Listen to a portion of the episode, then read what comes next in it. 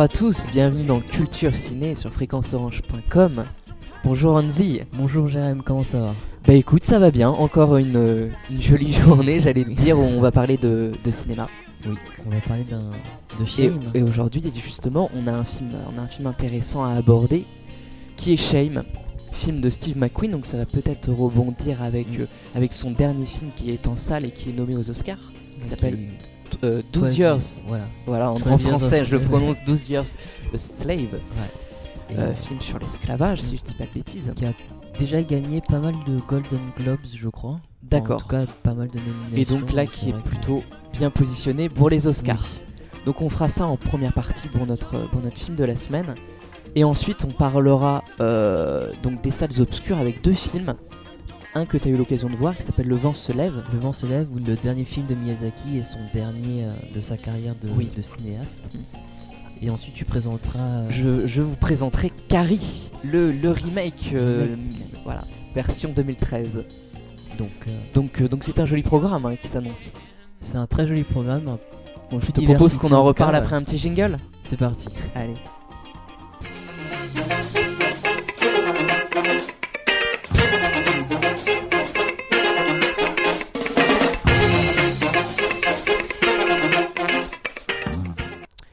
Retour sur Culture, Cin- sur Culture Ciné, pardon. Euh, donc on va parler de notre film de la semaine, un film de Steve McQueen. Oui, exactement. Steve McQueen qui avait déjà réalisé un autre film avant euh, qui s'appelait Hunger avec les prisonniers de, de l'IRA qui avait entamé une Oui. grève de la faim. Donc là, il continue un peu sur euh, sa percée du, bah, de, de la tourmente un peu du, du corps humain, j'ai envie de dire. Oui, oui, oui, c'est assez, euh, assez juste que tu dises ça. Euh, C'est vrai qu'on pourra revenir et on, aura l'occasion d'en parler très longuement sur son style de mise en scène qui est atypique. En tout cas, bon, un réalisateur américain, même si on peut le, j'allais dire, le, le- le positionner dans, dans un type de cinéma indépendant. Ah, c'est sûr qu'il a. Euh, et voilà, c'est un cinéaste qui nous parle de la réalité. exactement. Et souvent pour en faire une critique, pour dénoncer. Euh, et et c'est vrai qu'on parlait de son dernier film qui, qui, qui est sorti en salle, qui est encore en salle, hein, Ouais. euh, et qui nous parle donc d'un fait historique cette fois-ci. Mm. Donc voilà, donc c'est, euh, ce sont des thèmes, on va dire, auxquels il est très attaché, et surtout le plus important pour lui, c'est le réalisme. Au-delà de la réalité, c'est le réalisme, comment transcrire euh, cette impression de réalité au cinéma. Mm. Et c'est ce qu'on retrouve dans ce film-là, Shame, euh, et plus particulièrement puisqu'il aborde euh, l'angle, on va dire, de l'addiction sexuelle. Oui, alors il, il va le faire euh, autrement hein, que, que Lars von Trier dans son film Nymphomaniac. C'est vrai que là, c'est, ah, j'ai envie de dire que c'est un autre niveau. hein. Il l'aborde différemment, mais c'est, quand même. Ouais. Euh, quand on regarde le film, c'est quand même beaucoup plus beau. C'est quand même beaucoup plus. Il y a plus de sensibilité plutôt que de la brutalité. Oui, oui, ça c'est c'est quelque chose que, qui est vraiment euh, très visible, en tout cas dans son style. hein. On a un style qui est très présent, euh, et ça, on peut vraiment pas passer à côté. Euh, on peut peut-être rappeler un peu pour nos auditeurs l'histoire du film, hein. le synopsis. Donc c'est l'histoire, on va dire, de, de Brandon, qui est euh, un trentenaire new-yorkais, donc qui habite, on va dire, dans un, dans un bel appartement, un grand Un appartement. grand appart euh, qui est cadre, je crois. Enfin, oui, voilà, D'après ce qu'il qu'on a sait, une, c'est qu'il est il a une bonne situation il a une bonne financière. situation financière, un travail assez prenant, euh, même s'il a des libertés, on va dire, à son Oui. travail, même plutôt pas mal. Euh, mais cet homme-là a un problème dans sa vie qui est un problème d'addiction sexuelle et plus particulièrement à la pornographie. Oui. C'est-à-dire qu'à chaque fois, on va le retrouver soit dans les toilettes en train de, Bah de, de- oui, de, de- de se de se masturber. euh, masturber, de voilà, regarder en cachette dans son, euh, dans son bureau bah, des films porno. porno, oui. Mais même chez lui aussi. Chez beaucoup. lui, ouais. Euh, oui, voilà. Et c'est un, c'est un vrai problème hein, qu'il a, qu'il euh, qu'il qu'il subit. Et c'est assez intéressant de voir que donc il vit seul dans son appartement. Il a un peu, je dirais pas une vie parallèle, mais en tout cas, voilà, il, il ne peut pas vivre sans la pornographie. Disons qu'on sent dans le film une sorte de d'une vie sous-jacente qu'il ne révélera jamais et qui sera toujours euh, ancrée en lui Mm. et qui voilà, qui ne le laissera jamais dépasser. Et c- dans ce film, Steve McQueen ne fait pas, euh, disons, qu'il ne montre pas le combat contre l'addiction sexuelle. J'ai l'impression qu'il montre plutôt un, une critique, une- Ah, un oui. état des faits. C'est-à-dire Oui. qu'il va prendre euh, la vie de Brandon au moment où ça se passe et il va la retranscrire euh, voilà en douceur comme, euh, comme, comme chacun de ses plans en fait. C'est, c'est- oui, mais c'est c'est très juste. Euh, ce, que, ce que tu dis, en fait, c'est que lui va faire, comme tu le dis, un constat hein, en, en filmant d'une certaine manière. Et à partir de ce constat, il fait une critique. Mais sa critique, elle n'est pas intrinsèquement dans, j'allais dire, dans sa mise en scène. C'est Mm. très, c'est très discret, c'est, peut-être- c'est très subtil. Il ne juge pas, il filme. Il filme les choses telles qu'elles sont. Alors d'une certaine manière, hein, c'est ce qu'on appelle la mise en scène. hein. Euh, c'est souvent avec euh, des plans qui sont très longs. hein. Ça justifie, ça montre quelque chose. Euh, et, et ce qu'il faut préciser, c'est que le film va se, j'allais dire, se nouer un peu en termes scénaristiques lorsque sa sœur arrive dans, on va dire, débarque un peu dans sa, entre guillemets, dans sa vie, en tout cas dans son appartement, qu'elle s'impose plus ou moins. Euh, et là, il doit, il doit vivre avec sa sœur tout en dissimulant, on va dire, son, Son- son son addiction, addiction. même Mm. si elle, elle, est au- elle est au courant. Mais il doit, il doit un peu se freiner. Euh, Et c'est vrai qu'il est. Et, ben, et quand, quand tu parles d'intrusion, euh, c'est vrai que c'est vraiment. Là pour le coup, c'est vraiment une intrusion. Euh, déjà qu'elle s'introduit dans sa vie avant même qu'elle apparaisse à l'écran par le, le répondeur et le téléphone, donc euh, c'est quand même assez, euh, assez fort que- comme choix de, de Steve McQueen. Oui, bien sûr. Alors, euh, je- je- on, va, on va essayer de se focaliser euh, sur la mise en scène, Mm. parce que c'est vraiment ça qui est intéressant dans ce film. Euh, voilà. En revenant, j'aimerais revenir sur le, sur le premier Le plan. premier plan, ouais. J'allais t'en parler en plus. Qu'est-ce que qu'est-ce que t'en as pensé Moi, je trouve? Ce, ce- premier plan qui est qui donc il opte pour un angle particulier, un angle en hauteur, euh, horizontal. euh, c'est on va dire c'est une perception assez étrange de, de la situation, mais qui est qui est voulue. Mm. Ça nous plonge, je dirais directement dans une ambiance assez spéciale, spécifique.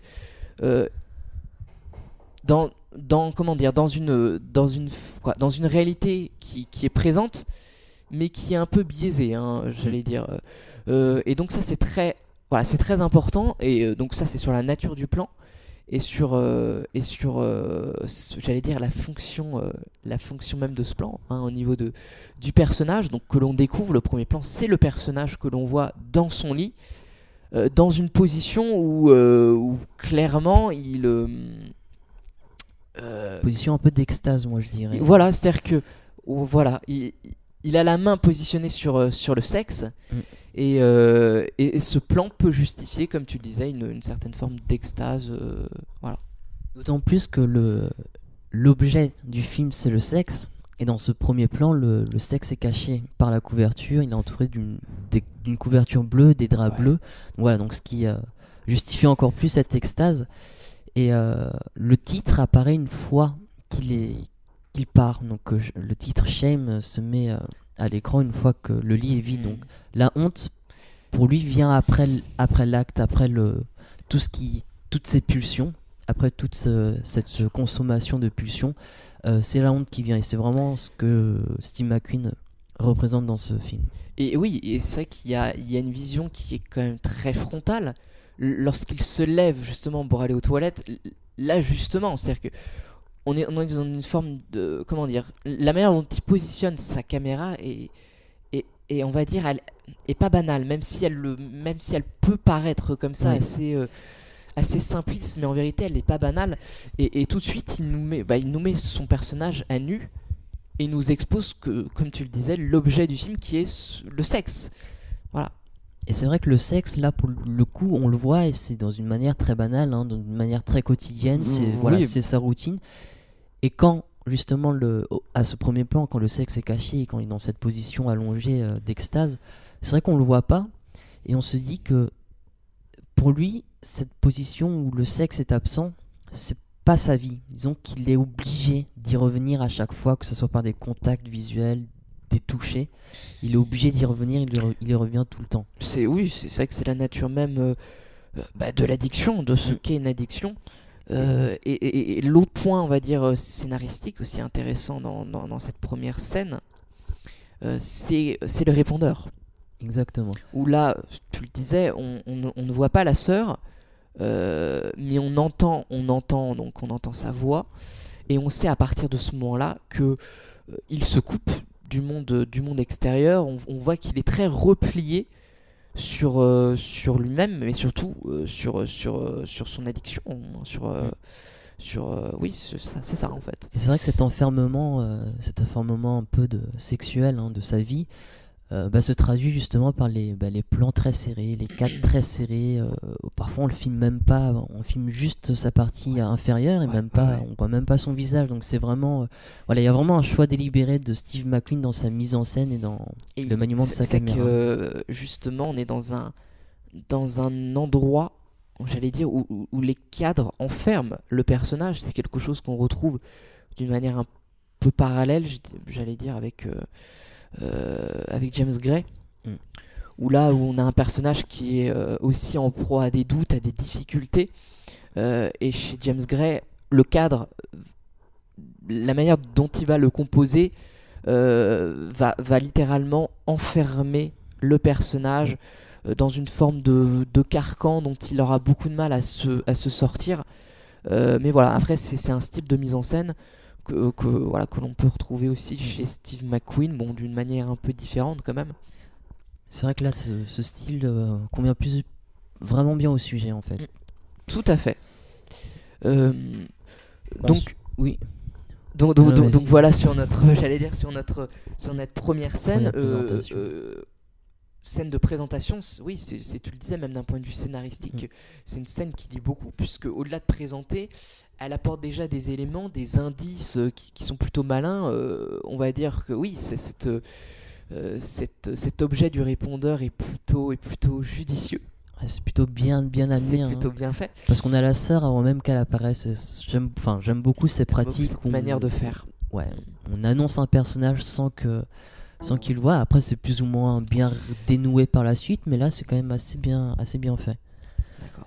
Alors, moi j'aimerais qu'on revienne un peu à ce, à ce rapport entre mise en scène et personnage. Comment est-ce qu'il va nous, au-delà même de nous présenter son personnage, comment est-ce qu'il va nous le caractériser? Euh, Et il y a une autre séquence qui est très marquante, qui est au début, euh, qui, est, qui est cette séquence du métro. Avec euh, la Qui en dit fameuse, euh, beaucoup. On, nous, en tant que spectateurs, on ne sait pas trop où se placer, on n'a pas encore tous les éléments bien précis. À la fin, on comprend tous les tenants et les aboutissants de, de- de- de cette séquence. On comprend qu'il y, a- bah, y a justement cette pulsion qui est extrêmement forte, euh, mais qui au départ, pour nous spectateurs, est Oui. peut-être considérée que juste comme une attirance, alors qu'en vérité, c'est une attirance pulsion physique. sexuelle. Et là, c'est une euh, exactement quand il regarde, voilà, quand il regarde euh, juste, euh, enfin, des regards échangés, des, voilà, des, des contacts Mm. à main nue. Enfin, c'est voilà tout ce qui peut le rapprocher en fait du sexe. Il va, bah, ça tourner dans sa tête et, et il sera obligé d'évacuer cette, euh, cette tension. Bien sûr, mais c'est vrai qu'il y, a une- il y a une tension qui est, qui, qui est très visible. On, on- on sent presque une gêne en fait. C'est c'est ça Mm. qu'il va essayer de caractériser euh, durant tout son film. C'est c'est cette gêne-là qui, qui, qui est éprouvée à un moment donné par un personnage, plusieurs personnages, mais de manière différente. Euh, cette, euh, ce personnage féminin, cette femme qui est dans le métro, elle, elle considère le regard donc de Brandon comme étant une attirance physique. Oui, comme euh, comme s'il était attiré euh, par son physique. Alors que ce n'est pas le la cas. connaître et non. ouais. Et, et on voit bien qu'il y a une sorte de. Oui, c'est ça, de tension, de.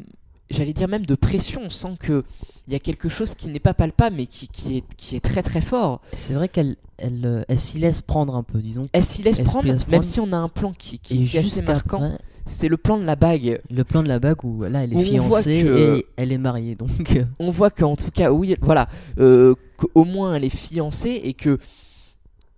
Elle est attirée, mais elle veut pas. C'est-à-dire qu'elle elle, elle fuit, hein, elle et puis après elle s'échappe. fuit vraiment, elle s'échappe, elle s'enfuit en courant. hein. Elle monte Voilà. les escaliers.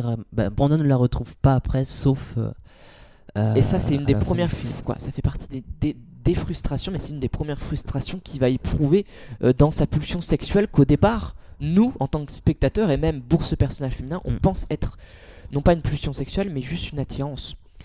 Exactement. Et en plus, c'est renforcé. Alors, cette, euh, je sais pas qu'on appelle Ouais. ça, mais on a eu le, le premier plan avec la première scène et toute cette scène du métro est juste depuis le début est liée par une musique. Donc, et donc c'est J'allais en venir, c'est- extrêmement intéressant, c'est une musique qu'on retrouve euh, pendant tout le film, c'est un peu un leitmotiv. euh, ce sont des violons. hein, euh, Des violons, voilà, ça je me c'est sûr avec des ouais, je pense Euh, et c'est une musique assez lancinante, un peu, qui, qui pour moi caractérise plusieurs choses la pulsion, euh, la frustration, euh, peut-être même aussi la honte. Mm. Euh, et c'est quelque chose qui monte un peu, qui descend. C'est quelque chose d'assez. bah, voilà, pour le coup, c'est quelque chose d'assez m- qui module et qui peut être frustrant. Et en même temps, il y a un élan très fort. C'est au bout d'un moment, dans cette fameuse séquence du métro, on a un chant contre chant, on voit qu'ils se Oui. regardent. En plus, lui, il lui jette un regard Ouais. plus que tenace. Là, Et là, la musique, les violons sont vraiment. Et puis euh, la libération, c'est quand, voilà, qu- quand elle commence à fuir les portes du métro s'ouvrent. Là, là, il voilà. laisse, euh, il laisse vraiment toute son envie, euh, son envie partir. Et c'est vrai que tu, tu justifies très bien cette musique par, cette montée de tension comme un, comme un cycle, comme un leitmotiv. Mm. D'autant plus que cette montée de tension va être caractérisée justement par une mélodie ascendante, mais en même temps par l'autre ensemble de cordes. Enfin, comme c'est un ensemble de cordes, on a les violons et un peu les, les basses. Et les basses vont, plus- vont, vont, vont descendre, vont faire le chemin inverse. Ça va être le. Ouais, comment dire le, La honte, hmm. la descente aux enfers et Mm, c'est vraiment la, la déchéance pour lui. Donc c'est vraiment deux sentiments en même temps qui sont indissociables dans ce film. euh, au même titre que la femme qui éprouve l'attirance euh, physique et lui euh, voilà, la pulsion sexuelle. Donc c'est vraiment les Ce est- deux, euh, les deux pendants. Ce qui est assez intéressant. Donc, euh, donc je- moi, je pense que c'est vraiment la séquence la plus, la plus significative. euh, et Mm. d'ailleurs, c'est une séquence qu'on retrouve un peu à la, quoi, qu'on retrouve à la fin. C'est Un- une séance, c'est la même, c'est euh, que- pas, que- c'est il quasiment la même. reprend. C'est alors, on aura, je pense qu'on n'aura pas le temps de parler euh, spécifiquement du, du montage euh, qui est un peu complexe hein, dans ce film. On a, on a quand même beaucoup de, de montages euh, parallèles. Les séquences sont imbriquées. Mm. Euh, surtout avec la séquence euh, où il va en boîte de nuit, où voilà, on aura l'occasion d'en reparler. C'est un peu de son cheminement personnel où il arrive à un moment où il doute même de sa sexualité. Euh, il a besoin de, de se justifier, on va dire, de son hétérosexualité. Alors on ne sait pas véritablement si, si pour le coup euh, Si. il arrive à se libérer, il arrive à éprouver du plaisir dans, dans, on va dire, dans sa transgression. On y reviendra après. C'est vrai qu'il y a un moment où voilà, le, les idéaux communs, en tout cas, sont, sont mis à rude épreuve euh, par euh, sa, sa pulsion sexuelle, que ce soit dans une relation, que ce soit dans une relation avec une fille, avec un homme. Ouais. Et euh, après, plus tard, avec, quelque chose. Mais écoute, je te propose qu'on reparle de ces relations humaines après une Juste petite après. pause.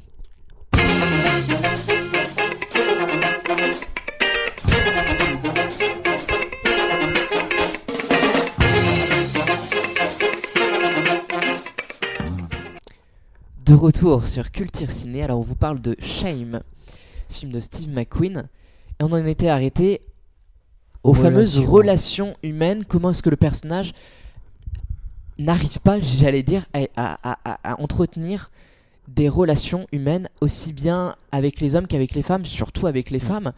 Euh, et ça, c'est quelque chose qu'on retrouve de manière très très progressive dans le film. Aussi bien lorsqu'il va avec son patron dans, euh, dans un bar un peu chic, euh, où là, il, voilà, il rencontre, il rencontre euh, une femme.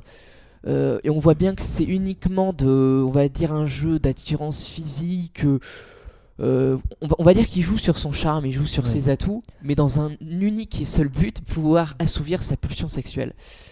Voilà. Et il y arrive après. hein. C'est vrai que son patron, en fait, échoue euh, sur Oui. cette attirance. Euh, disons que son patron joue plus sur l'attirance physique, euh, le tchatch. C'est-à-dire son, son patron il joue sur l'humour alors que lui Brandon il va jouer sur le côté un peu plus un peu plus j'allais dire, mystérieux, plus, euh, mystérieux, séducteur, un peu euh, assez confiant, même, même Mm. j'allais dire très confiant euh, et très charismatique. Et c'est ça aussi qui va plaire euh, aux femmes qu'il va rencontrer, sauf que ce qu'elles ne savent pas a priori, c'est que- c'est qu'en vérité, euh, d'une certaine manière, il est incapable d'entretenir une, une- une relation sentimentale avec une femme. Mm. Et c'est aussi, on va dire, le problème de sa vie. C'est peut-être aussi pour ça qu'il se, se détache de sa sœur. Donc, c'est vrai qu'on a toujours un problème. Là, on a un problème familial avec sa sœur. On a aussi un problème relationnel où il n'arrivera jamais à établir euh, quand il voudra aller plus, en tout cas au niveau du sexe, euh, aller plus euh, dans la direction de, de la relation. là, c'est, il échoue. Donc, il, a- il arrivera même pas à, à faire l'amour à, à la femme, Oui, c'est- int- petite secrétaire. Enfin, Oui, C'est une femme ouais. qui, voilà, qui Mm. travaille dans la même entreprise que lui. Ce qui est intéressant, c'est que là, elle n'y arrive pas. Et la raison, elle est, en, en fait, elle est toute simple. C'est qu'il a en face de lui donc une femme qui, euh, j'allais dire, qui, euh, elle, veut construire une relation. Et il est face, il est face à un miroir, en fait. Euh, et, et ce miroir, lui, il- comment dire, il n'arrive pas à le, à l'accepter. C'est-à-dire qu'il est face à une situation où il est obligé, d'une certaine manière, d'entretenir une relation amoureuse, sentimentale, mais il n'y arrive pas.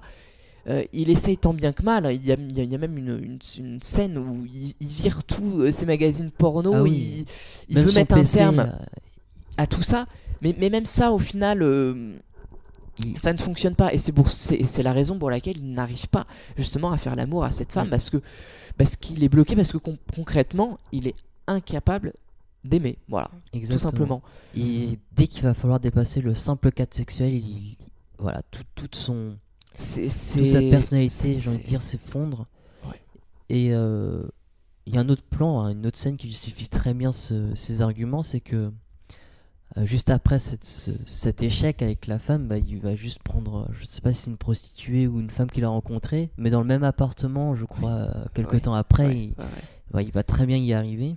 Donc, ce sera même, Oui, euh, parce que c'est ça qu'il il- il voit beaucoup de, bah, de prostituées. euh, et on a cette fameuse séquence de fin qui est très forte où là on retrouve notre musique euh, du départ extrêmement forte euh, qui, qui, qui là est contrastée puisqu'on a, on a un montage de deux séquences. On a la séquence de la tentative de Mm. suicide de sa sœur, donc on va dire quelque chose de dramatique, et, et la séquence de sexe où il est avec, avec deux deux prostituées. femmes, ouais. Et et il y a deux émotions qui, euh, qui, qui, qui- qui se tiennent dans, une, euh, dans, dans ce montage, c'est le côté dramatique et l'aspect uniquement euh, sexuel, orgasmique.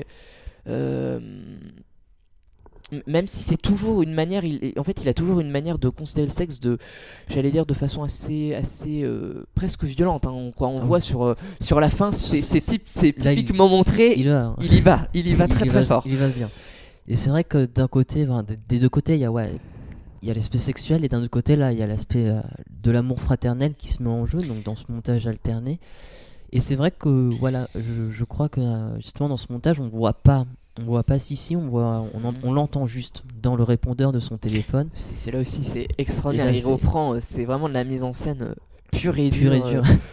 et c'est vraiment bien fait. Disons que, alors là, c'est Pour le coup, c'est une émotion qui fonctionne bien. hein. Mm. Il, il arrive à utiliser de manière assez subtile, on va dire, les détails euh, que peuvent apporter le son, euh, le fameux son euh, extra-diégétique. extra-diégétique. que- voilà. Et, et ça, c'est- très très bien fait. Euh, et voilà. Et moi, j'aimerais qu'on, pour le coup, qu'on arrive au personnage de Sissi, hein, qui, est, qui est un personnage parallèle, Mm. euh, qui, est- qui est très important dans ce film-là. C'est un personnage aussi un peu en- ambigu. On se demande pourquoi, pourquoi elle arrive, Pourquoi- euh, oui, maintenant? Au final, on, Qui, ce qui est intéressant, quoi, euh, je pense que je, je crois que tu as à peu près euh, vu euh, ça de la même manière, c'est qu'elle aussi, elle a une souffrance.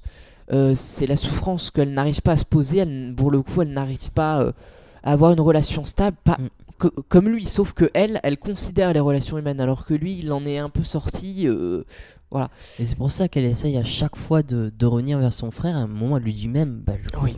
Nous, sommes de, nous sommes la famille, on doit Bien prendre euh, soin l'un de l'autre. Et lui lui répond Il y a une séquence très très dure. où- ouais, c'est pas moi qui où il veut à tout prix la virer de chez elle, euh, quoi, de chez lui, pardon. Euh, et euh, ouais. Et, ça- là, c'est terrible parce que là, on voit un peu le paroxysme de la chose. C'est-à-dire concrètement, dans sa vie, il ne peut pas vivre avec quelqu'un. Il ne peut pas Exactement. vivre avec quelqu'un parce que pour la simple et bonne raison qu'il qu'il ne n'a plus son intimité, mais, mais dans le sens d'addiction euh, sexuelle. D'ailleurs- il y a cette fameuse scène assez, euh, assez, assez, euh, quoi, assez amusante où il est dans sa salle de bain, il est en train de se masturber, sa soeur arrive et vient coup, ouais. et là, pour le coup, le... justement, il y a un sentiment de honte et, et justement, là, là, il craque. Et il... Voilà, il dit, je, je peux plus, voilà, je peux plus assouvir ma pulsion dans mon intimité. Et c'est vrai que cette intimité, c'est tout son appartement, tous ses magazines, tous ses DVD, et même quand elle sort de la salle de bain, il- elle sera encore dans son intimité parce qu'elle va se poser devant son ordinateur portable. Et là, qu'est-ce qui va se passer? C'est qu'il y aura, Ouais. un- euh, il y aura une, prostituée de l'autre côté. C'est une conversation, voilà. on va dire, entre guillemets, pornographique, euh, dont il a l'habitude, hein, apparemment. Mm. Euh, Et- et voilà, c'est quelque chose, voilà, c'est quelque chose qui est très intéressant d'un point de vue de la mise en scène. On nous filme sa frustration.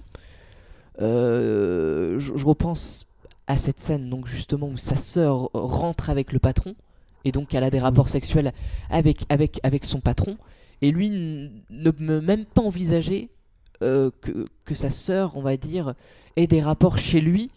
Euh, c'est quelque chose qui n'est pas concevable. Donc qu'est-ce qu'il fait? Il sort Il sort, il va faire son jogging avec un fameux euh, avec une musique classique. une musique classique et avec un fameux travelling, avec un, tra- un travelling latéral.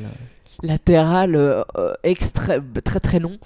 Euh, et, et là, on voit bien que voilà, il, il- voilà, pour- il est obligé de sortir, de courir pour pour euh, pour, pour assouvir entre guillemets pas, pas sa pulsion, mais pour pouvoir libérer un peu sa frustration. C'est Et c'est marrant qu'il est très, très atteint. euh, le travelling est filmé de, de droite à gauche et, euh, et c'est vrai que généralement, euh, enfin c'est plutôt de gauche à droite et la musique qui se déroule, on a plutôt l'impression d'avoir une musique de gauche à droite.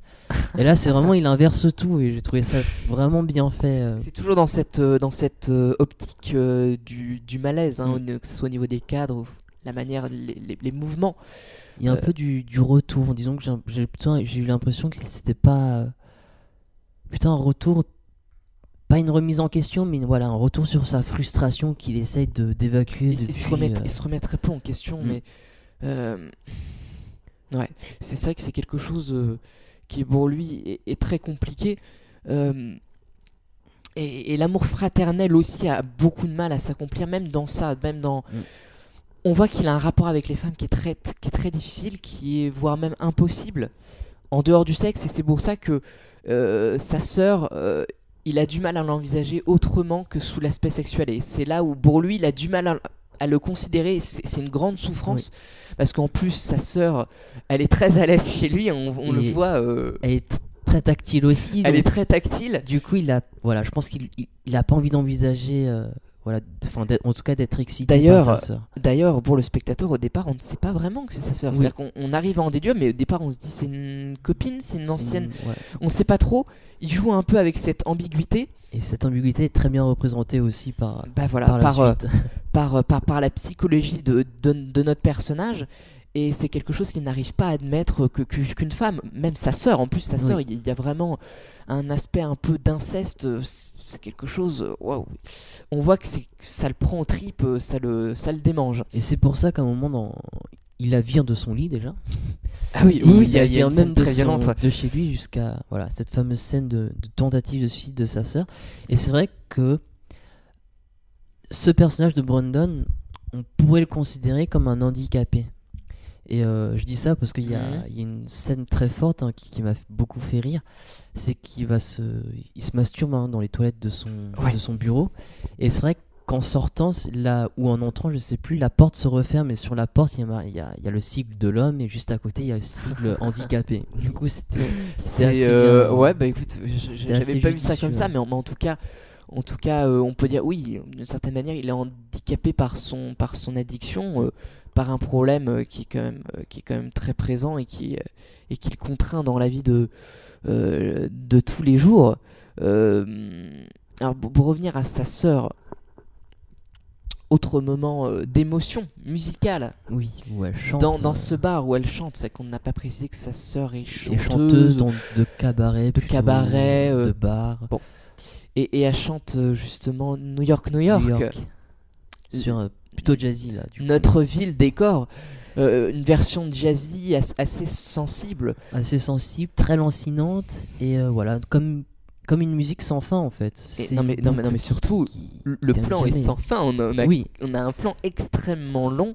et serré encore une Et le fois. contre-champ, c'est bah, justement, il est bien amené puisqu'on voit le, le frère, Brandon, qui est totalement ému, mais qui ne veut pas le. qui ne veut pas le montrer. Voilà, mais qui ne veut pas le montrer. Au contraire de son de son patron qui là il en a, il est en plein extase. Il est assez exubérant, son patron. Il est toujours, à, bah, pour, pour, pour le coup, lui, il la recherche de, de relations sexuelles, Oui. mais, mais il n'est pas addict. Voilà. C'est un peu la différence aussi euh, qu'on qu'on retrouve entre ces deux personnages. Et cette différence elle se fait aussi quand l'ordinateur de Brandon est restitué et on, tout le monde voit les cochonneries qu'il Ouais. a. Et il lui dit euh, Même moi, je sais pas ce que c'est, c'est de ton stagiaire qui a fait n'importe quoi. Et... Et, et il répond Ouais. même pas, c'est-à-dire que il se rend compte, quoi, il se rend compte. Je sais même pas si, euh, voilà, après, euh, disons qu'il a, il a, il a une confrontation rapide, mais Ouais. ça change pas grand-chose, puisque de toute manière, euh, il n'arrive pas à régler, à régler son souci, quoi. Donc, c'est c'est comme le, le, le plan où la première parole est prononcée vraiment euh, in, quand euh, le patron lui dit Vous êtes dégoûtant. Ils sont en pleine réunion et on a l'impression qu'il le prend pour lui, il regarde, Oui, il oui, comprend oui, pas. oui. Et c'est bien vrai qu'au final, ouais. c'est ouais, c'est euh, un simple mot placé dans une, dans une phrase. Et c'est vrai que ce, ce moment musical, en tout cas, pour revenir euh, à, à Sissi, il est très émouvant et on voit que, que Brandon ne veut pas s'émouvoir parce qu'il n'a pas envie justement de ressentir euh, une quelconque euh, at- attirance sexuelle pour sa Mais sœur. c'est s'il ne veut pas d'entretenir de relations fraternelles avec sa sœur, c'est justement Mm. c'est ce qu'on ce qu'on vient de dire, hein, c'est par peur d'être attiré sexuellement par sa sœur. Donc euh, c'est un, un peu le dilemme qui se pose, euh, alors que elle, recherche euh, son C'est tout affection. contraire, ouais. On, on voit que c'est aussi une, une femme qui, quoi, une fille qui n'a pas été forcément épargnée par la vie. qui a pas d'attache là en tout cas d'attache au niveau du au Mm. niveau physique hein, elle, est- elle vagabonde un peu partout Bien on, sûr. on apprend ça et c'est vrai que d'un autre côté euh, j'avais pensé si jamais euh, Steve McQueen aurait fait un film justement sur sa sœur donc euh, le pendant de, ouais. de la vie de Brandon ça aurait pu aussi marcher enfin d'avoir un diptyque du coup euh, ça aurait pu être intéressant C'est pas bête, c'est pas bête, mais, mais euh, quoi, quoi, pour moi, ces deux histoires sont parallèles et elles arrivent Oui. à, à vraiment euh, s'emboîter correctement euh, euh, Et c'est vrai que la fin, quelque chose. la fin au niveau du, du- justement du, de la tentative de suicide ratée, c'est voilà, c'est en quelque sorte la clé euh, pour Brandon d'accéder justement à cet amour un peu, euh, cet amour fraternel, ce, Tout ce est- tissage de liens qui, qui vient et qui qu'elle essaye de tisser tout au long du film. Tout est poussé à son, à son paroxysme en fait. Mm. C'est-à-dire qu'il a besoin de voir sa sœur dans un, dans un élément de détresse réel pour prendre conscience. Euh, et, et- et- et pareil, j'allais dire, pour son addiction sexuelle, euh, il a besoin de taper fort pour, euh, aussi pour, pour voir à quel point, j'allais dire, il, peut être, il peut être atteint voilà, par ses pulsions, qu'il n'arrive pas à, à- j'allais dire, à régler, à, à guérir. hein. Bah oui, parce que c'est comme euh, euh, ce moment où il est dans le bar, où il s'enfuit en courant pour faire son jogging, il rencontre une fille. Donc là, il, là, il est plutôt direct. hein, c'est- surprenant parce que généralement, il est plutôt discret, plutôt. euh, Là, il est plutôt direct. Ensuite, il, voilà, Ah oui, il là, là- là, il- là, il va très très fort. il, il va, il va loin un peu. Ensuite, il va essayer d'entrer dans une boîte de nuit où il se fait Ouais. recaler. Et euh, voilà, il, il pourra jamais assouvir, donc il va dans une boîte gay. Donc là, il y a. Donc là, il, il y Et- arrive. Et ensuite, pour justifier ses, euh, ses orientations sexuelles, il va rejoindre justement les deux prostituées, je pense, euh, à la ça. fin. il et là intervient C'est un- on justement. a un peu le- ça le, le déroulé, c'est- tout un processus de, de frustration, hein, euh, Mm. de frustration et de honte aussi. Voilà. Et il y a beaucoup de violence, hein, c'est c'est que je le disais dans, à la fois dans les, dans, bah, dans les scènes de sexe que dans les scènes, euh, dans cette fameuse scène euh, de tentative de, voilà, de suicide, dans le désespoir aussi de la sœur, de, de ne pas recevoir euh, ce qu'elle souhaite, l'amour voilà, l'amour de son frère. Et c'est vrai que cet amour va se retrouver au final dans le sang. hein, c'est les liens. Le, le- Je vais peut-être un peu loin, mais c'est vrai que là, c'est les liens du sang du coup qui sont mis. C'est une fois qu'il sort qui sont montrés. euh, que. Oui, voilà, non, mais euh, c'est c'est pas faux. hein, c'est vraiment, c'est vraiment euh, quelque chose que l'on retrouve et qui est, qui est plutôt pour le coup bien mis en scène. Alors, je, je pense qu'on pourrait euh, terminer sur ce film en Oui. parlant euh, bah, de l'aspect réaliste euh, et plus précisément de la pornographie, puisque là il pose un débat, hein, le Steve McQueen, sur sur comment aujourd'hui, j'allais dire, apparaît quoi. Peut-être pas apparaît, mais comment aujourd'hui est vécue une, addi- une addiction sexuelle. Et là où il vise, il vise fort, et je pense qu'il a raison d'un point de vue purement réaliste, c'est qu'aujourd'hui l'addi- l'addiction sexuelle s'entretient, peut-être pas se crée, mais en tout cas, ou peut-être même se crée, mais en tout cas s'entretient par la pornographie actuelle. Mm.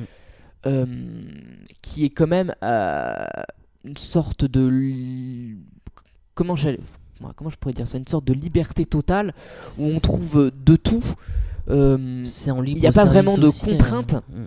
Et en même temps cette euh, j'allais dire cet ultra libéralisme est, est- est liberticide en fait et liberticide pour lui pour euh, pour euh, pour la nature même de ce qu'est le sexe il n'arrive pas à aimer je, je doute même qu'il arrive à prendre concrètement du plaisir Mm. Euh, C'est juste une défrustration hein, qu'il essaye à chaque fois de. Oui, bien sûr.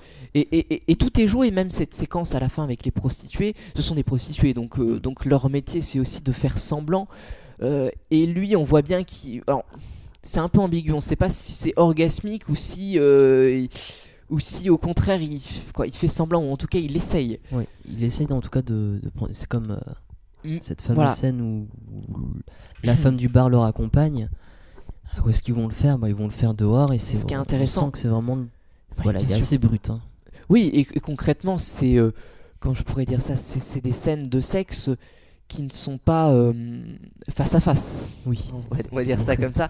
Donc, euh, donc il y a un rapport, il y a un rapport qui est déjà faussé en termes euh, de sexe. Il n'arrive concrètement, il n'arrive même Mm. pas à voir les, les femmes à qui il fait l'amour en face des yeux. hein. Il, il peut pas. C'est- assez bestial. Et c'est vrai que le- le- la, seule, la seule scène de sexe qui est face à face, c'est avec justement la femme du bar. bah, elle sera, elle sera pas nue, elle sera totalement habillée. elle- Oui, bien il n'aura pas une vision claire de, de celle qu'il a en face de lui. Et, et la seule femme à qui il ne peut pas faire l'amour, c'est justement la seule qui la regarde dans les yeux, et qui n'est pas, euh, on va dire, euh, qui, euh, qui ne répond pas à un, à- à un coup du soir, j'allais dire, ou en tout cas qui, ouais, qui n'est pas prostituée ou qui n'est pas. euh, Et c'est la seule avec attente. qui il essaye et qu'il arrive plus ou moins bien à établir une relation hors, hors Oui, sexe. mais c'est La surtout seule la seule avec laquelle il ne peut pas, il ne peut pas avoir de relation. Donc concrètement, euh, voilà, les, les choses sont posées. Euh, et, et pour moi, le débat qui nous montre, c'est euh, sur ce qu'est la pornographie aujourd'hui, qui, je pense, et, et c'est là où est sa critique, c'est une sorte, pas forcément de déviance, mais en tout cas, une sorte de représentation faussée de ce qu'est le sexe. Et c'est devenu juste une sorte de défouloir, de défrustration. Et là, c'est un peu, je pense, ce qui- ce qui- ce qu'il montre. Euh, et qui n'est pas la réalité et qui, au contraire, peut entretenir, engendrer des problèmes après. Aussi bien sur le d'ordre sexuel que d'ordre, euh, que d'ordre, j'allais dire, euh, sentimental. Sentimental. Et, et on retrouve ce problème-là. Et je pense que la plupart des, pro- des, des gens qui, qui ont l'addiction au sexe, aussi bien, on va dire plutôt les hommes hein, que, Mm. que les femmes, euh, je pense que le modèle, il est, il- voilà, il est dans, euh, Et Steve McQueen dans, le, dans ce que nous montre le Steve représente McQueen. très très bien. C'est vrai que ce, ce film euh, vient, disons, euh, après ce débat, que une fois que les termes du débat sont posés, voilà, on a, on a le résultat de, voilà, de ce débat sur la vie de quelqu'un, bah, sur la vie de Brandon du coup. Ah ouais, c'est vrai que c'est une belle, euh, une belle réponse à, ce, à ce débat. Et euh, voilà, mais c'est quand même plutôt bien mené, c'est euh, c'est bien fait. Oui, c'est un Euh, très bon film avec des très belles scènes. Voilà, alors euh, je pense qu'on on pourrait, on pourrait terminer sur, sur, euh, sur bah, les acteurs, les jeux des, les- le jeu des comédiens. Je sais pas ce que t'en penses. Donc euh, l'acteur principal s'appelle Michael, Michael Fassbender. Fassbender, Fassbender. Enfin, Fassbender, excuse-moi. Et il, Et- euh, Et, il joue euh, bien. Joue- Et, je trouve euh, joue- il est assez juste. hein. c'est voilà, moi je pense que ça, ça fait partie de, de vraiment des, des rôles qu'il tient très bien. Et d'ailleurs, il joue dans. dans 12 Years of Slave Voilà. et il joue aussi dans Hunger donc je pense que c'est un peu son, a- son acteur euh, Ouais. fétiche Ça, ça- ça m'étonne pas. et Carrie Mulligan dans, Ah, dans que, sa sœur que, qui, que- euh, que moi j'adore. Je trouve que c'est une des, plus, hein. des aujourd'hui des, des meilleures actrices et peut-être pas assez connues euh, mais qui a juste tourné avec les plus grands réalisateurs d'aujourd'hui qui peut jouer n'importe quel rôle Euh, je crois que le, un des derniers films en date c'est euh, euh, euh, Inside Lewin Davis. Inside Llewyn Davis elle a aussi joué dans, euh, dans Drive Enfin, Ah oui, Euh, et, ouais. et- et dans Gatsby. Et dans, dans Gatsby, Gatsby euh, euh, et, et dans un film que j'aime beaucoup peut-être que tu as vu qui s'appelle Never Let Me Go.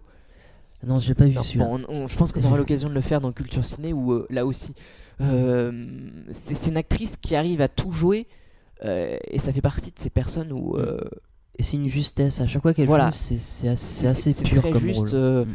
il suffit d'un regard, c'est euh, c'est assez étonnant. C'est-à-dire qu'elle arrive à transmettre une émotion par un regard. Par un seul regard, euh, un seul geste, et c'est- assez fort. On retrouve. disons C'est que- euh, c'est quelque chose qui est, euh, qui est assez étonnant qui est- et, voilà, et qui est plutôt bien fait. Donc sur le choix du casting, il est très bon et le jeu des comédiens, je pense aussi. Donc, euh, donc euh, voilà. Donc euh, je pense que sur ce film-là, euh, on a un peu fait le on tour a fait le tour. Et on va faire une petite pause et on revient pour les salles obscures.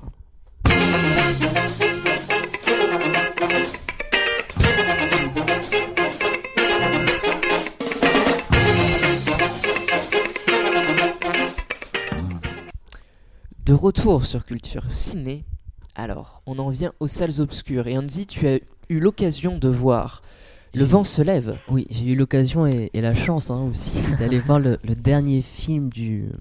Maintenant, je pense qu'on peut l'appeler un Maître. maître, du maître Miyazaki. Alors, pour ceux qui ne le connaissent pas, ils connaissent peut-être de nom de ses films. Disons que c'est lui qui a créé le studio Ghibli. C'est pas lui qui est le réalisateur de tous les films qui en sortent, mais il a fait Le Voyage de Chihiro. Il a fait les pas les contes de Terre-Mère, c'est son fils, mais il a fait le château ambulant, Pognon Mhm. sur la falaise, le château dans le ciel, euh, le château de Cagliostro. Il a fait euh, pas mal de, de belles œuvres. Euh, c'est des œuvres qui s'inscrivent dans un univers euh, assez oriental. hein. C'est un réalisateur japonais. Donc c'est. Alors pour moi, plus que des dessins animés, c'est des films. J'ai envie de dire, c'est. euh, Ils ont une teneur cinématographique par leur plan, par leur le développement des personnages et c'est vrai que c'est assez particulier comme euh, je sais pas si tu en as eu l'occasion Mm. de d'en voir certains. Alors, alors, alors, je t'avoue que je connais très mal. Euh, je, j'ai- je- je ne me souviens pas en- d'en avoir vu un en fait. D'accord. Euh, donc euh, c'est vrai que je ne connais pas, mais après je, je pourrais en déduire que ce qui est intéressant sur, on va dire, sur le marché cinématographique, ça peut être un contrepoids aux, aux géants Disney Pixar Ah oui. et avoir, avoir bah, des histoires différentes. Je pense qu'il s'inscrit beaucoup dans, dans des traditions euh, orientales.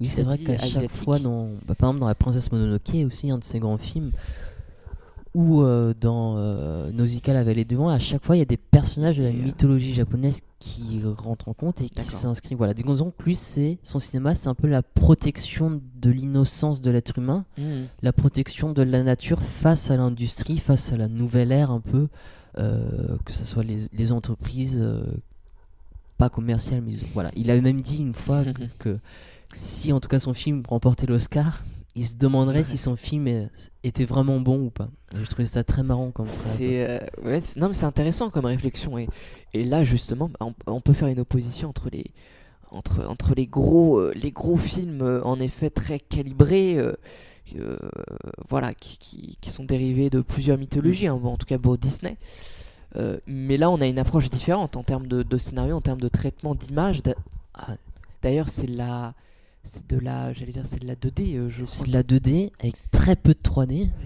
Et alors, j'ai pas fait attention. hein. C'est vrai quand je regarde un dessin animé, par exemple pour les Disney, je, j'ai pas fait attention. Mais c'est vrai qu'en tout cas, ce qui m'a paru très intéressant dans son film, dans ses Mhm. films, c'est qu'à chaque fois on a l'impression d'avoir des mouvements de caméra sur des dessins et je trouve ça très particulier et c'est je trouve ça très bien fait. Et alors pour entrer plus précisément dans, dans Le vent se lève, donc c'est l'histoire d'un de Jiro, Mm. c'est un ingénieur d'aviation japonaise et son rêve, c'est euh, de construire des avions. Alors on va retranscrire ça un peu dans, dans, dans son contexte, c'est qu'il est dans une période de guerre avec euh, Mm. les Allemands, les États-Unis, l'Italie, tout ça. Donc ces avions, il veut pas en faire une arme de guerre, mais il veut en faire une arme de, de plaisir, de une, un objet en soi, mais pas pour faire du mal. Donc on retrouve toujours cette euh, confrontation entre, entre l'innocence et, euh, et la corruption. C'est intéressant. Je, je vais faire un, un parallèle un peu, un peu alambiqué, mais excuse-moi. hein, c'est, Je t'en euh, mais après, c'est un, c'est un débat qu'on pourrait avoir qui est très très vaste.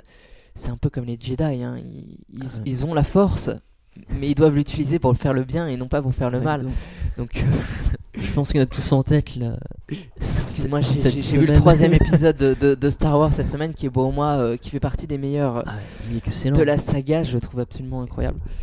Euh, et, euh, et voilà, c'est un, débat qui est intéressant euh, que George Lucas a posé. Ah, et, qui est encore repris aujourd'hui. Euh, qui est encore repris aujourd'hui. Et c'est intéressant de le voir justement dans, dans ce type de cinéma. Et il se positionne, j'allais dire, euh, pour le bien. Pour le Donc, euh, bien, oui. Et c'est vrai qu'on retrouve aussi une pendante de Star Wars, ce qu'on appelle le panthéisme, c'est-à-dire où le tout est aussi le grand. Et c'est vrai que dans ces films, euh, cette- ce tout et ce grand sont retranscrits dans les sentiments, dans le simple objet d'une Mm. euh, d'un avion fait en papier. Et voilà, donc c'est un ingénieur donc qui rencontre aussi une, une fille étant, euh, étant un peu plus jeune, Mhm. qu'il retrouve deux ans plus tard. Donc il met aussi en scène le fameux tremblement de terre que- qui est arrivé au Japon.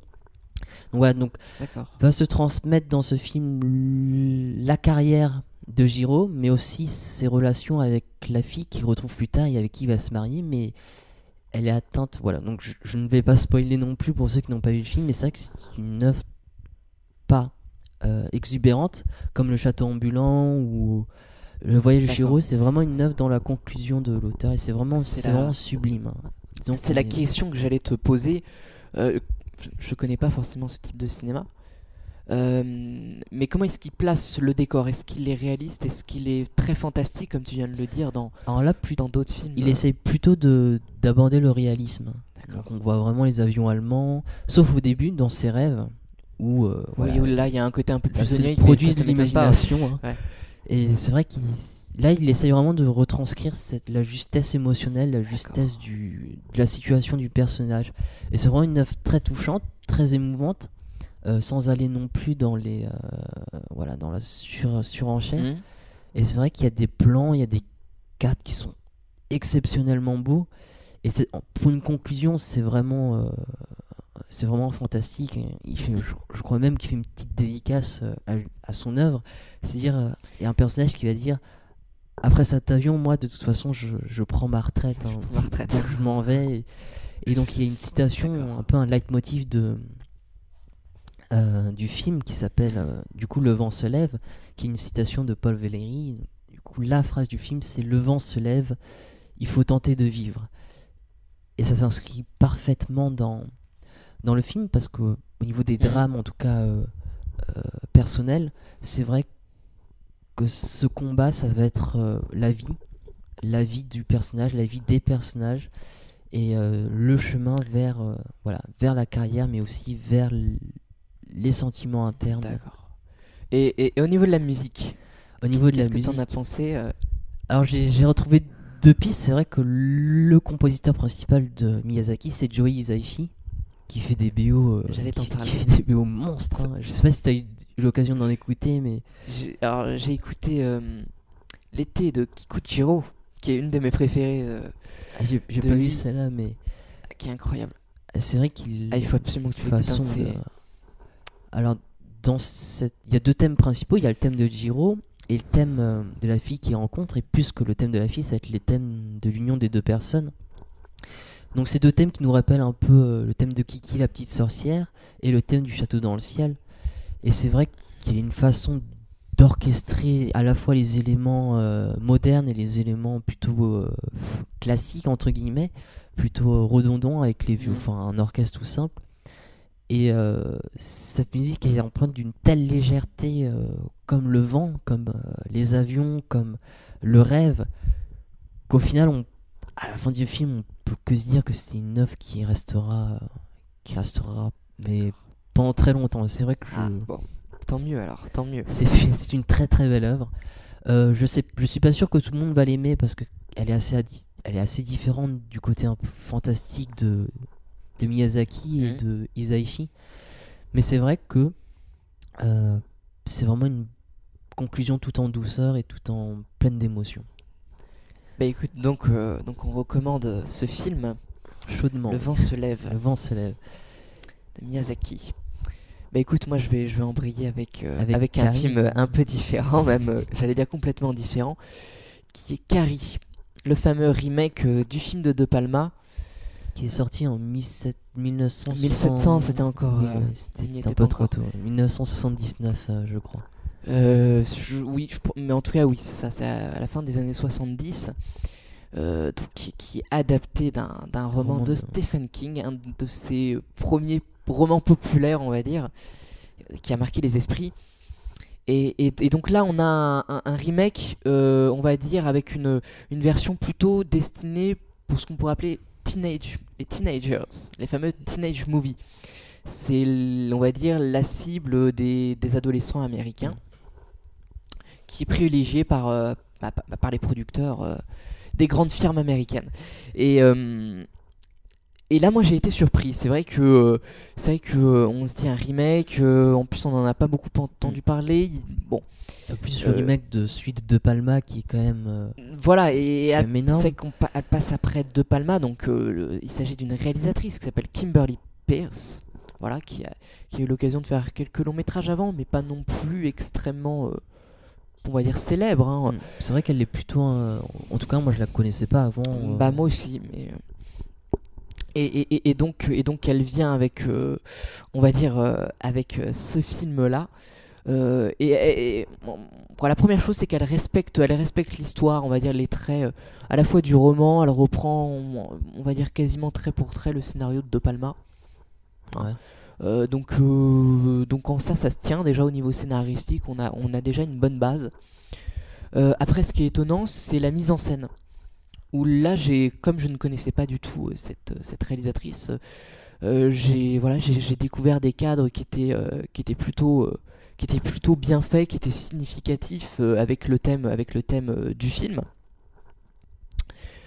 qui, qui justifiait j'allais dire pas mal de choses, hein, à la fois sur sur l'aspect religieux un peu plus euh, le, versant un peu plus diabolique euh, aussi hein, puisqu'il est surtout question de ça surtout dans la dernière partie euh, et la mise en scène se tient vraiment et, moi ce qui m'a plu c'est que c'est qu'il y a une promesse qui est faite hein. chaque film d'une certaine manière tient une promesse en termes de production, on va appeler ça un cahier des charges. Et, là, la promesse est de faire un teenage movie et, et elle réussit à le faire et ça marche bien. Et, euh, et c'est ça qu'on me vend, et c'est ça que je reçois, et c'est ça que. C'est ça qui marche. Et c'est ça qui fonctionne. Est-ce qu'elle a, Parce que je l'ai pas vu, est-ce qu'elle a bien réussi à adapter. Euh, euh, à réadapter du coup ce, ce conte? Parce que c'est vrai que dans la version de Palma, c'était un peu l'Amérique puritaine, hein, c'était vraiment le, truc très droit, et du coup, maintenant, la société américaine a bien changé avec les, les moyens de communication. Elle y arrive assez, assez justement. Voilà, c'était un peu la, question que j'allais aborder sur l'adaptation, parce que forcément, euh, le Carrie de 1979 ne sera pas le même que celui de 2013. Ou 77, je sais plus. voilà, fin 70. Voilà, ne sera pas le même, ça c'est obligatoire. Et, elle en tient compte.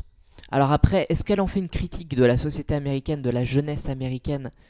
Euh, Honnêtement, je crois pas. Je pense qu'elle a, l'idée de se dire ça se passe comme ça, on va un peu représenter ça comme ça, les, adolescents américains vont aimer. Bah, pourquoi? Parce qu'ils vont se retrouver hein, à travers ça. Euh, moi, je t'avoue que j'ai un œil un peu plus critique. Hein. Je, m'en sers pour dire bah, c'est une critique euh, de, ce que peut être la société américaine, et en tout cas le, les adolescents américains, tels qu'ils sont aujourd'hui, avec euh, euh, une certaine forme de, cruauté. Alors c'est quelque chose qu'on retrouve aussi hein, dans le dans le Caride de Palma, mais c'est c'est encore c'est encore différent. Là c'est quand même euh, ouais c'est un peu plus frontal, c'est un peu plus violent, c'est un peu plus dur. Euh, le, personnage reste isolé. après après moi la question que je me posais c'est sur le choix du casting. donc l'actrice qui joue qui joue Carrie donc elle a 15 ans, 15-16 hein, ans, quelque chose comme ça. Elle est assez jeune, elle a, elle a à peu près le même âge que, que, bah, que, que, le personnage qu'elle joue. Et dans la version de Palma, on, on avait. Euh, C'était Sissy Spacek. Sissy Spacek, hein, qui, qui, qui, a pour le coup qui a un physique atypique, particulier. Et, et, justement, il l'avait il l'avait prise au niveau du casting pour ça, en fait. Parce qu'elle avait justement ce physique particulier. Euh, qui, qui, qui n'est pas classable, on va dire, dans une catégorie bien particulière. Euh, et il jouait de ça. Euh, là, le souci, c'est que ça reste quand même assez lisse. Mais tout le film est quand même très très lisse. Hein. C'est vraiment, euh, moi, mm. c'est la critique que je pourrais en faire. Mais c'est assez intéressant. C'est que les adolescents américains, euh, c'est très très lisse. Hein. Forcément, les garçons font 1m85, sont bodybuildés. Les filles ont les cheveux, les cheveux longs, sont, sont ultra maquillés, etc. Et on retrouve notre, notre Carrie euh, qui est un peu quand même assez lisse. Elle est pas non plus, elle a pas non plus un physique atypique comme si Oui. s'il se passait que bien au contraire. Euh, même si elle se détache, on va dire, de, de ce groupe un peu, voilà, qui, qui- qui est très stéréotypé américain. Euh, mais mais l'actrice arrive vraiment à bien incarner son personnage et c'est ça qui est intéressant et qui fonctionne. On, quoi, on va dire dans la représentation des personnages. Euh, et ouais, ça marche, et ça marche bien. Ça et- marche bien. ça marche bien. Alors après, c'est vrai que l'aspect fantastique est peut-être pas assez mis en avant. Elle, elle va insister sur le côté un peu plus horrifique. Alors on, on retrouve sa mère, Julianne Moore, qui, qui, pour le coup, euh, c'est peut-être un peu plus bancal son rôle. euh, C'est un peu, c'est un peu bizarre. euh, C'est un peu plus ambigu. Et du côté du, du split screen qu'on a vu dans, dans, dans la version de De Palma, est-ce qu'elle le retranscrit ou est-ce qu'elle l'amène Il n'y a pas du tout? Non il n'y a pas de split Il n'y a pas screen. de split screen. Il n'y en a pas. Non, non. Euh, comme je dis, c'est plus violent, c'est plus, c'est plus frontal. J'allais dire c'est plus gore, mais entre guillemets, hein, il- elle joue un peu plus sur le côté horrifique. Euh, mais le tout se tient en fait. D'accord. On y croit et, euh, Bonne surprise. et ça se tient. Donc ouais, je passerai le voir du coup. Donc honnêtement, coup, je t'invite à le voir. Et, et moi, ce qui m'a vraiment étonné, même par rapport à la version de De Palma, c'est que elle travaille les cadres. Elle travaille. euh, et- ils ont une vraie signification. Donc, euh, donc rien que pour ça, je pense qu'il faut. C'est un film qu'il faut au moins voir par curiosité. Euh, et voilà, et on s'ennuie pas. D'accord. voilà. Je, je te dis, j'irai le voir. Bah écoute, tant mieux. Si j'ai pu te convaincre, j'espère avoir aussi pu convaincre nos auditeurs. Donc, donc voilà. Donc malheureusement, on arrive à la fin de notre de notre émission, de notre culture ciné. Donc euh, donc on va devoir se quitter. On Voilà. dit, euh, Donc on, Mais- on se dit à la semaine prochaine. mais on se dit à la semaine prochaine où on retrouve on retrouvera Charlotte, pour de pour de, pour de nouvelles de aventures. nouvelles aventures, des débats torrides. Et et voilà. Et, euh, et moi je vous dis je vous dis ciao et à la semaine Allez, prochaine. salut.